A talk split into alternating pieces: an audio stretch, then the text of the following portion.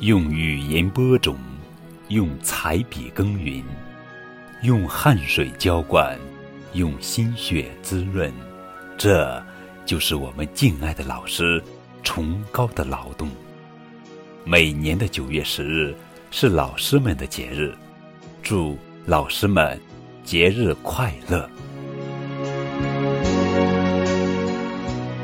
节目开始，高个子叔叔要采访一位小朋友。嗨，小朋友，你好！你好，教师节就要到了，你喜欢你的老师吗？喜欢，你为什么喜欢你老师呀？因为老师长得很美。哼哼，教师节就要到了，你想对老师说些什么呢？老师节日快乐！节日快乐！哼哼，这是一位正在读幼儿园的小朋友。今天这期节目，我们就聊一聊幼儿园老师和小学老师的区别。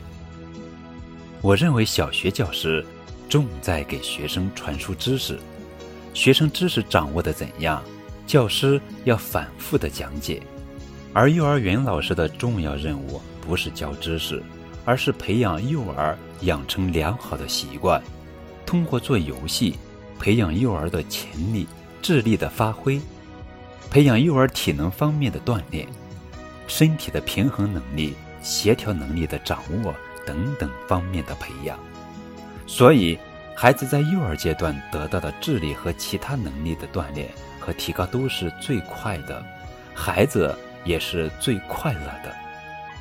幼儿教师以趣味性为主，培养孩子的习惯和兴趣；小学教师知识性为主。教给孩子方法和知识，这让我想起一本书，叫《尼尔森老师不见了》。